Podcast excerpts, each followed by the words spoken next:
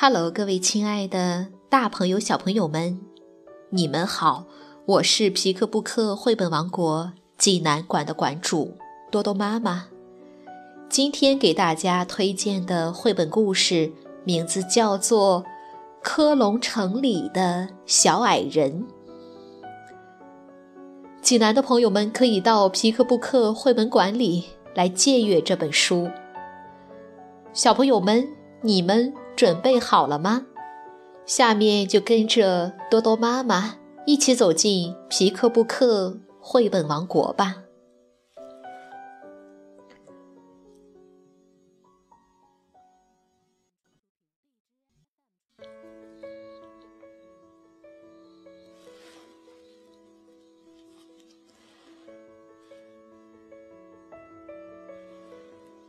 科隆城里的。小矮人，德国奥古斯特·科皮斯文，法国伊夫·塔勒图，曾璇翻译，长江少年儿童出版社出版。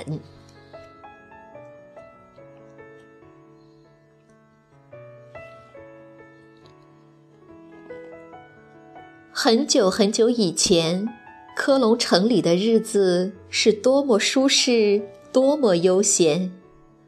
无论是坐着还是躺着，只要你想偷点懒，随时随地就可以闭上双眼，快活的像个神仙。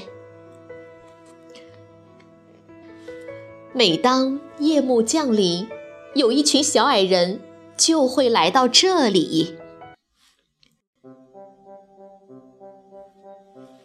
他们跳跃着，奔跑着，有的专心干活，有的开心的聊天，拉呀，扯呀，擦呀，洗呀。当那些懒汉还在呼呼大睡的时候，小矮人已经把一天的工作都做完了。你看，木匠师傅。躺在梯边睡得正香，小矮人们悄悄地来到了他的小木房，凿子、斧头、锤子、锯子，个个都能派上用场。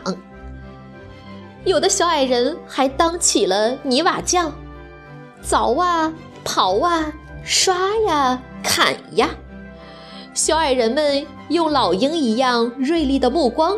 测量出一块块木料的厚薄和短长，然后牢牢地安装在最合适的地方。一觉醒来，木匠师傅惊奇地发现，小木房不仅完工了，而且还那么漂亮。瞧，面包师傅也呼呼睡下了。偷懒的伙计正躺着打盹儿，小矮人们欢快地忙活起来，嘿呦嘿呦地做起了面包。沉沉的面粉拖着走，雪白的面团揉起来，一二三四，抬起来呀！瞅准火候，推进炉膛，炉子里的木柴噼啪作响。金黄色的面包香气飘荡，嘿，伙计们还在那儿鼾声如雷。烤好的面包已经摆满了面包房。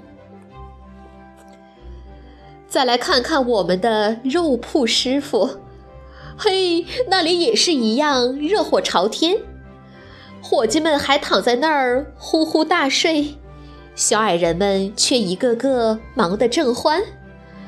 剁呀，切呀，搅呀，拌呀，动作是那么麻利，好像风车转动一般。削呀，穿呀，洗呀，灌呀，肥美的香肠做了一串又一串。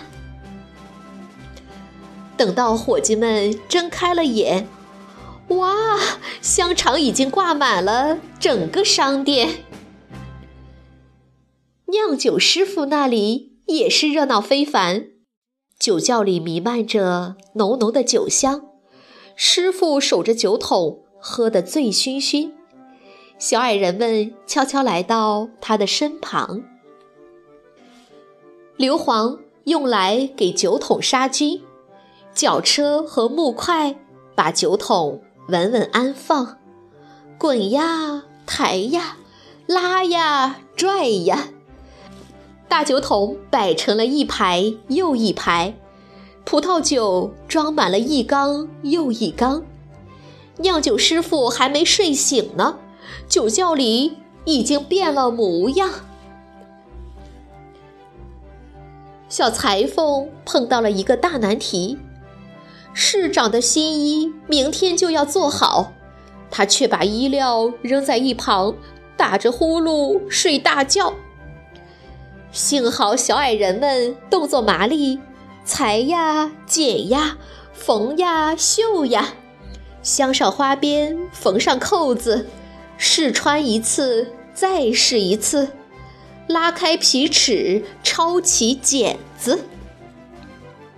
嘿，我们的小裁缝还没睡醒呢，市长的新礼服就已经完工。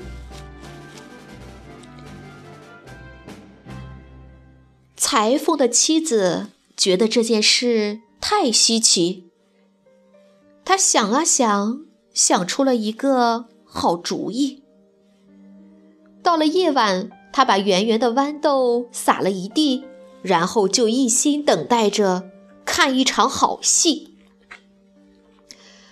果然，小矮人们一个个滑倒在地，咕噜咚咚，咕噜咚咚，从楼梯上滚到了客厅里，好像笨重的酒桶一样，吵呀，闹呀，喊呀，叫呀。到底哪儿冒出来的小豌豆，让小矮人们变得这么惊慌？裁缝的妻子闻声赶来，手里拿着小小的油灯，逃啊，闪啊，滚呀，爬呀！还没等裁缝的妻子看个明白，小矮人们已消失的无影无踪。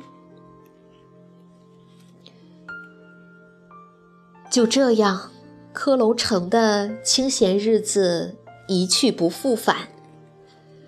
所有的事情，人们都必须自己动手来干。幸福的日子要依靠自己的双手来创造。做木匠的就自己刮呀、刨呀。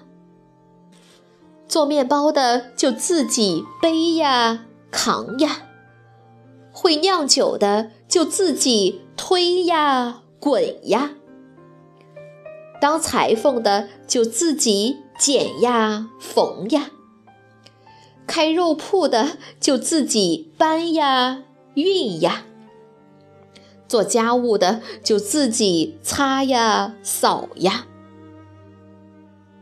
哎。要是像以前一样，该有多好！过去的美好时光，还有那些小矮人们，多么让人怀念呀！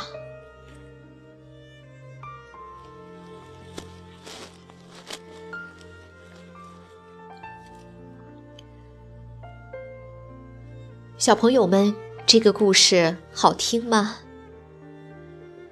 越是失去的，越是美好的。过去岁月里的美好回忆，乃至日后的美好片段，人与人的相逢，一切亲切和隐秘的期待与惊喜，其实都是能够经受和战胜那漫长生活道路中的许多波折而留存下来的。那么，请告诉我，披着红斗篷的小矮人，你们去了哪里？从前在科隆有一群勤劳的小矮人家神，当人们偷懒睡着的时候，小矮人们就跳跃着、奔跑着，把所有的活儿都干完了。有一天，一位揽裁缝的妻子发现了这个秘密，为了一探究竟，他把豌豆撒在了地板上。夜幕降临时，楼梯上发出了小矮人摔倒的声音。他跑出来一看，小矮人全都消失了。从此以后，科隆的小矮人家神再没出现过，人们也再也不能偷懒了。